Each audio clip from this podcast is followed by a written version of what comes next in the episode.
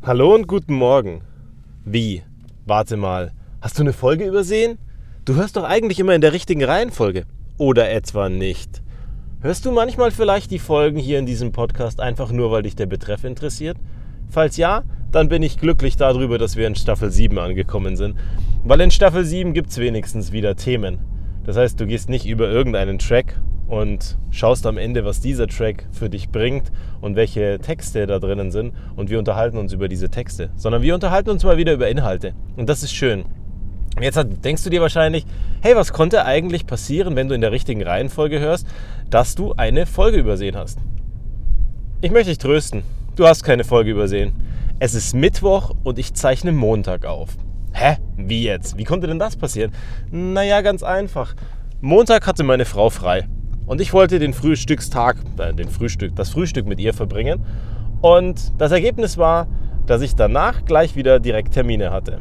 Also war die einzigste Chance, ich musste so schnell wie möglich zurück, damit ich mit ihr frühstücken kann. Also kam ich nicht zu meiner Podcast-Aufzeichnung. Und das möchte ich jetzt nachholen.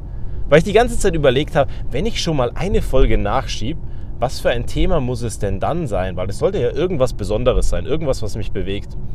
Und eben war ich mal wieder auf Instagram und guck da einen Beitrag an von Simon Sinek. Ich weiß nicht, ob du ihn kennst. Falls du ihn nicht kennst, solltest du wirklich mal seinen TED Talk angucken über das Why. Da geht es darum, wieso eigentlich manche Firmen erfolgreich sind und manche Menschen erfolgreich sind und andere nicht. Und das hat primär was damit zu tun, dass die Leute wissen, warum sie etwas tun. Und wenn das Warum ganz stark ist und das ausgeprägt ist und sie dieses Warum ausfüllen, dann ist die Wahrscheinlichkeit deutlich größer, dass sie am Ende erfolgreich sind. Aber das ist das eine. Das ist das Thema, auf das ich gar nicht eingehen möchte. Ich kann es dir nur herzlich empfehlen. Schau mal rein. Wirklich spannend. Was viel spannender war, gerade für mich, weil ich das Thema seit Jahren kenne mit dem Why, war ein anderer Beitrag, den er auf Instagram geteilt hat, wo er sich mit jemandem unterhält darüber, wie das ist, wenn du den Partner suchst für dein Leben oder diesen einen besonderen Menschen. Und dann sagt er, ich habe noch nie jemanden erlebt, der sagt, ja, mein Partner oder denjenigen, den ich jetzt so spannend finde, mit dem ich mich verliebe oder in den ich mich verliebe, der ist genauso wie jeder andere Mensch, den ich jemals zuvor getroffen habe. Nein, die Wahrscheinlichkeit ist relativ groß, dass du sagst, der ist komplett anders als alle Menschen, die ich bisher getroffen habe. Und genau deswegen ist er so spannend für dich. Und deswegen fühlst du dich zu dem hingezogen.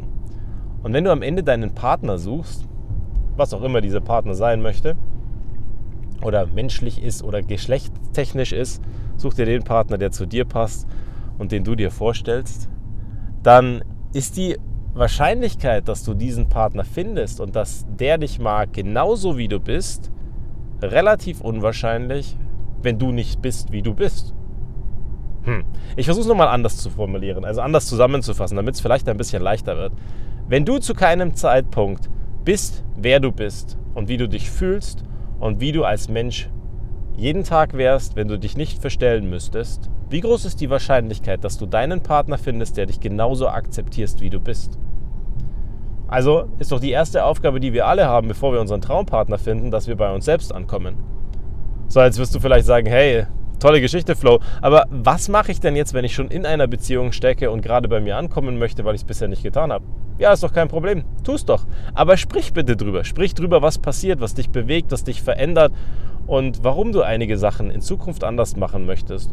Oder was dich belastet und was dazu geführt hat, dass du heute bist, wie du bist und ab morgen vielleicht ein bisschen anders bist. Dass du dich wohler fühlst und dass alles besser wieder wird.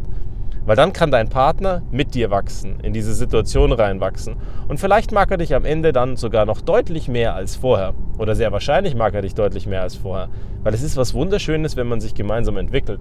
Und wenn man dem anderen die Chance gibt, an dieser Reise teilzuhaben. Wenn du allerdings nie darüber sprichst, was dich umtreibt, und wenn du nie bei dir selber angekommen bist, dann wirst du am Ende auch nie einen Partner finden, der bei dir bleiben möchte. Aus dem einfachen Grund, keiner versteht dich. Keiner will bei dir sein weil keiner sieht, wie du bist und wer du bist. Und wenn du das nicht zulässt, dann ist die Wahrscheinlichkeit eher größer, dass du auf Dauer Schwierigkeiten haben wirst, lange Beziehungen zu finden. Und wie auch immer das für dich aussehen wird und wie deine Wahrheit sein wird, ich wünsche dir von Herzen, dass du diesen Partner findest, mit dem du deine Zeit verbringen möchtest. Oder dass du in dir einen Partner findest, mit dem du jeden Tag gerne Zeit verbringst. Weil auch das ist ein wunderschönes Geschenk. Wenn du am Ende nicht den richtigen Partner findest, dann wünsche ich dir zumindest, dass du bei dir ankommst. Weil dich wirst du jeden Tag haben und du wirst immer für dich da sein. Aber auch das ist deine Entscheidung, ob du für dich da bist oder ob du dich jeden Tag eigentlich nicht magst und im Spiegel hängen lässt. Und du weißt ja, das hatten wir in einigen Staffeln zuvor, wenn du in den Spiegel guckst und dich anlächelst, dann ist die Wahrscheinlichkeit relativ groß, dass irgendwann jemand im Spiegel erscheinen wird, der auch dich anlächelt. Bis zum nächsten Mal.